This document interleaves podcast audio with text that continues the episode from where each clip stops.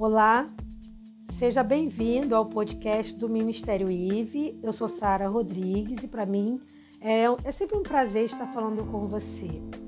O tema dessa semana é um tema delicado, mas ao mesmo tempo interessante. A gente vai descobrir muita coisa junto no assunto da, do luto.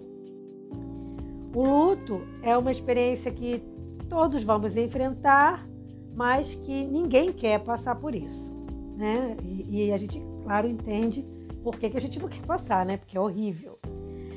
Mas, assim como todos nós que estamos aqui no mundo hoje, assim também como os personagens bíblicos do passado experimentaram. Então, quem não experimentou um dia vai experimentar e aí não tem jeito. O luto faz parte da vida, a gente tem que falar sobre ele. É, eu só quero deixar claro aqui, antes de entrar diretamente no tema, de que até, até a morte, que é o final de um ciclo, né?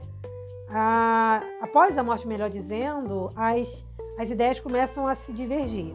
Eu vou explicar melhor. Cada pessoa tem uma religião e aí a pessoa começa a entender a morte de, uma, de acordo com o que ela crê na religião dela.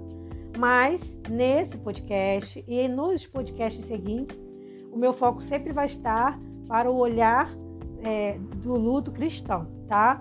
Para olhando, observando a, a perda, a morte, observando com um olhar cristão e como o cristão vê isso, tá?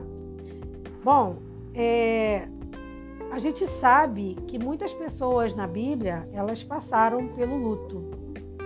Existia uma época é, em que os israelitas, né, na, na sua cultura local, o que, que eles faziam? Quando uma pessoa morria, os parentes, era um hábito os parentes chorarem alto, chorarem bem alto mesmo. E também se vestirem com panos de saco que significavam aqueles tecidos bem chulos, né? Aqueles, aqueles tecidos bem dos piores. E pegavam cinza e cobriam as suas cabeças. Então eles se cobriam com cinzas. Então isso era uma prática para da época, né, para demonstrar o quê? Uma excessiva tristeza e dor por aquela perda. Claro que cada cultura vai tendo o seu diferencial ali, né? A gente tem até umas culturas que para a gente assim é bastante estranha, né? Se a gente for olhar as culturas de outros continentes, a gente vai ver umas coisas bem, bem surreais. A gente talvez até fale disso aqui nesse podcast também, nos próximos podcasts, né? Mas isso é cultural. Mas o fato é que todo mundo sofre com luto, né? A família, os amigos. A gente teve essa semana uma perda muito considerável, qualquer perda é considerável, melhor dizendo, mas eu digo assim, muito, muito nacional, vou dizer melhor, porque é, é uma pessoa muito conhecida, né, de todo o Brasil, que foi o ator Paulo Gustavo. E é curioso a morte de Paulo Gustavo acontecer exatamente na semana do Dias das Mães, levando em conta que ele foi o personagem principal da peça e do filme Minha Mãe é uma Peça.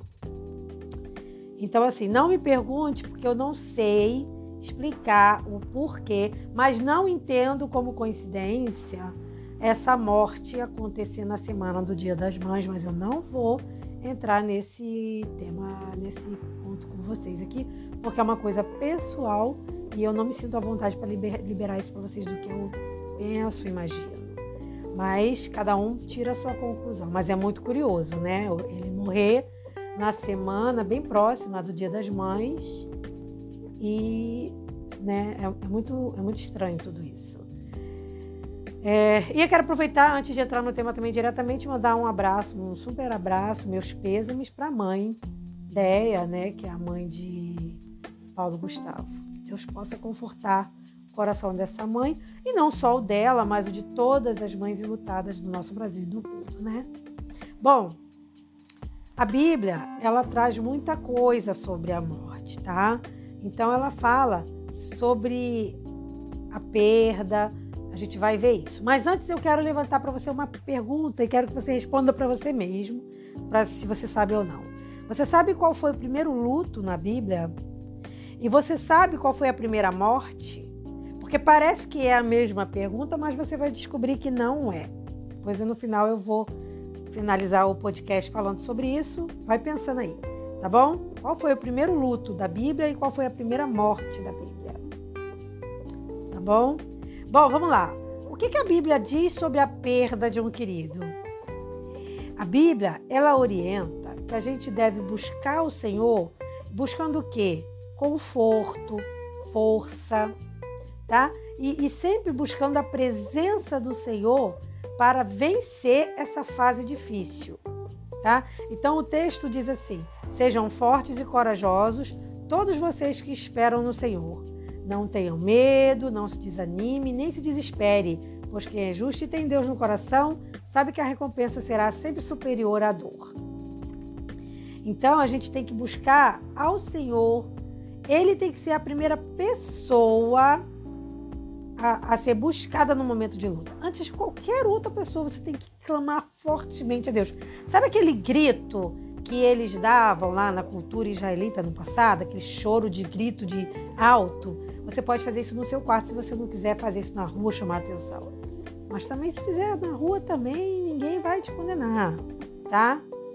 Então assim, João, no capítulo 11, no verso de 11 a 13, diz assim: A morte é como um sono, não há lembranças, não há emoções, não sentimos o sofrimento, né? E nem sentimentos de sofrimento em quem, em quem partiu.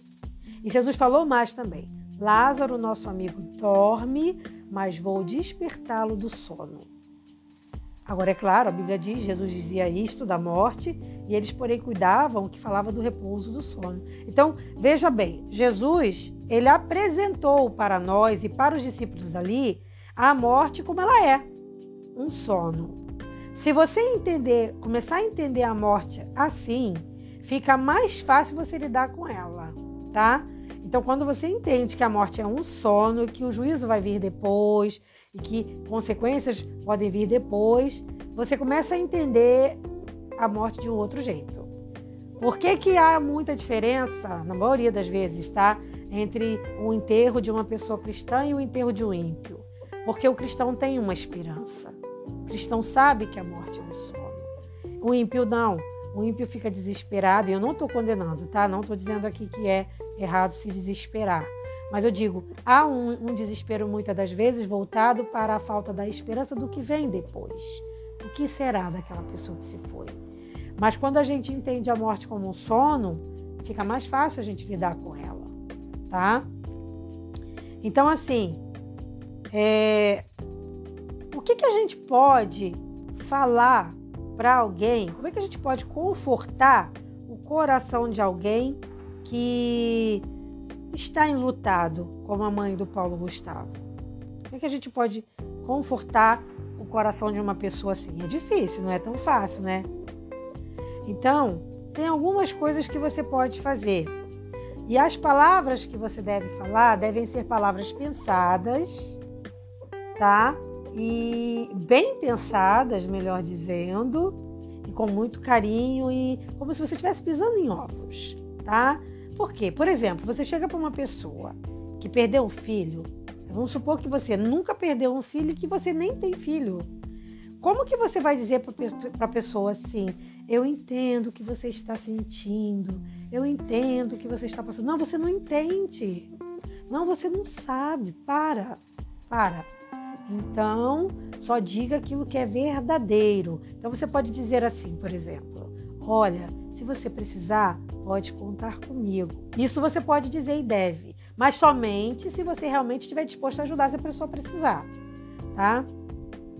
Então você diz assim: olha, eu sei que quando você conseguir, você vai seguir com a sua vida e eu estou aqui para te ajudar.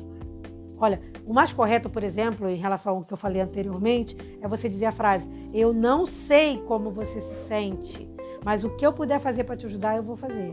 E isso é o verdadeiro, porque a pessoa vai olhar para você e vai ver, ela está sendo sincera, que ela realmente não sabe. Ela nunca passou por isso.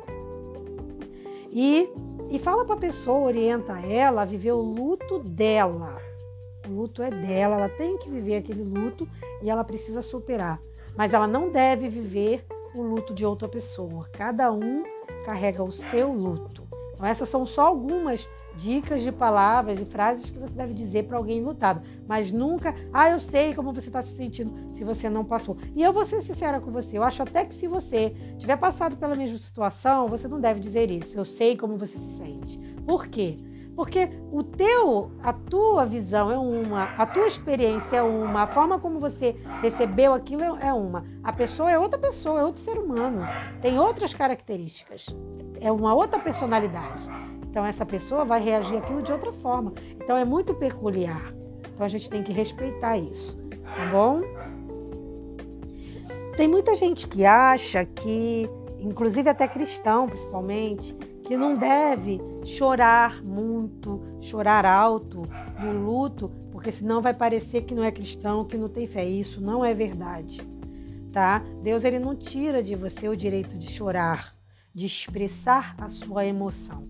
Se você sentir necessidade de chorar, chore. Mas vai ser um, com certeza um choro diferente. Vai ser um choro de, de tristeza pela ida da pessoa, mas de confiança no Senhor. É diferente, tá? A Bíblia fala é, de um choro amargo, que é o chorar amargamente, e a gente ou, é, é, lê isso, né, entende isso no texto, quando Pedro é, é, Jesus. Então a Bíblia diz que depois de trair Jesus, Pedro foi seguindo Jesus de longe né? Quando as pessoas chegaram ali para Pedro e o reconheceram como cristão, Pedro negou Jesus. Jesus estava, veja bem, enfrentando os, os, últimos momentos da sua vida como homem aqui na terra. Ele estava prestes a morrer. Era uma tensão total, tanto no céu quanto na terra.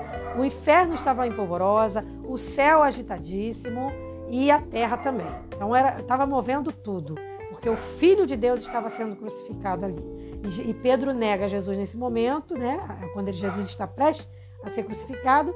E o que, que acontece com Pedro? Ele sente uma dor que vai no fundo da alma, como se fosse uma, uma faca, uma espada penetrando a sua alma. E a Bíblia diz que nesse momento Pedro chorou amargamente após ter negado o seu Salvador.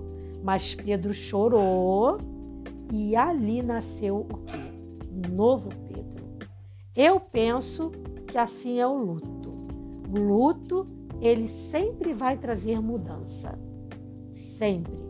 Você nunca vai sair o mesmo de um luto, tá? Guarda isso para você. Quem enfrentar o luto vai sair, principalmente se aquela pessoa que se foi é a pessoa que é muito importante para sua vida, é, uma pessoa muito amada pra você, por você. Então você nunca vai sair daquele luto mesmo. Mas veja bem, olha o milagre que acontece. Pedro sai renovado. Pedro renasce, um outro Pedro após esse evento. E é aí que Pedro se converte e vira um verdadeiro cristão. Claro que eu não estou dizendo aqui que todo cristão tem que passar por luto para se converter. Não é isso. O que eu estou dizendo é que o luto ele sempre é transformador. Então, toda pessoa que passa pelo luto, ela vai sair renovada, principalmente se ela se entregar nas mãos do Senhor. Deus vai refazer as coisas. É como se fosse uma matemática. Deus vai fazer um cálculo novo, tá? Uma, uma regra nova, uma, uma estrutura nova. Deus vai fazer a gente novo, mas não vai tirar da gente aquela lembrança, aquela aquele carinho por aquela pessoa vai continuar, mas você vai renascer das cinzas. Porque Pedro ele renasceu das cinzas. E o luto faz isso, tá? Então, se dê sim o direito de viver o luto, mas sempre com Deus. Sabe qual é o maior problema do luto, no meu ponto de vista? É quando a pessoa passa o luto sozinha. Eu me sinto com propriedade para falar isso. Não porque eu tenha perdido o filho e peço a misericórdia do Senhor para que eu nunca viva essa experiência.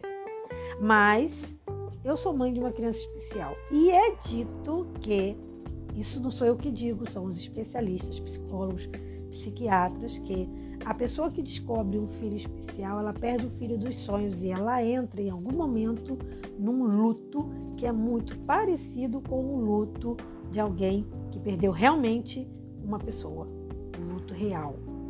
Então eu posso dizer que eu entendo um pouquinho o que é o luto, tá? Por isso me sinto um pouquinho só com propriedade para falar, porque é uma dor que realmente parece uma faca, uma, uma espada enfiando.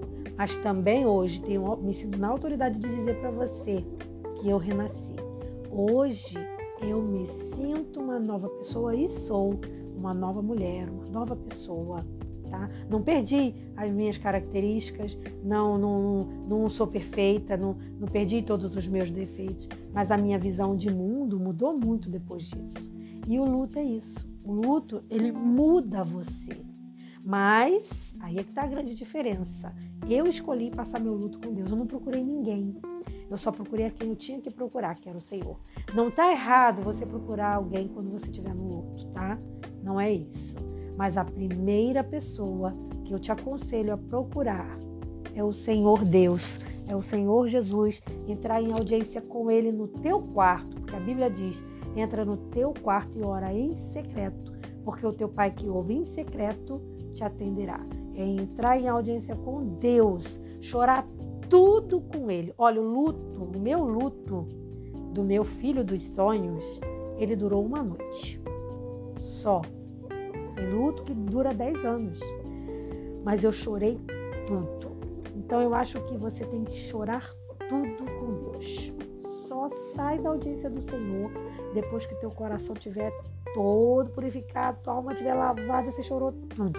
Aí aqueles outros choros que vão vir depois são só o choro da saudade, o choro. Isso aí, isso aí vai ter, não tem jeito. Não significa que você vai, ah, lutou numa noite no outro dia vai sair linda e maravilhosa para cantarolando pela praça. Não é isso, tá? Você vai ter dias de choro e tal. Mas se você, escuta bem o que eu tô te falando, quem, quem fez isso sabe que é verdade. Se você chorar tudo nos pés do Senhor Jesus, você ganha uma força, você ganha uma maturidade espiritual que não tem, tem como explicar.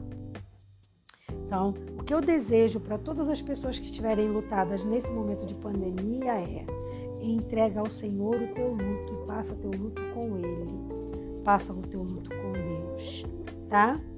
Agora vamos lá, eu vou finalizar o podcast respondendo a pergunta lá do início. Quem foi a primeira pessoa enlutada na Bíblia? Eu vou te falar, a primeira pessoa enlutada na Bíblia foi Eva. Isso do que a gente tem de registro. Por quê? Eva, ela é a mulher de Adão, ela tem ali o, a vida marital com Adão, matrimonial, e acontece que ela tem os filhos, a Bíblia não relata quantos, mas relata mais especificamente dois, que seriam Caim e Abel. E, no entanto, Caim faz o quê? Você já deve saber a história, né? Mata Abel. Então, Eva tem contato ali com a primeira morte, com o primeiro luto. Essa mãe sabe exatamente o que as mães sentem. Ela sabe. Ela soube, melhor dizendo. Agora veja que curioso. Ali foi o primeiro luto, mas, prim... mas não foi a primeira morte.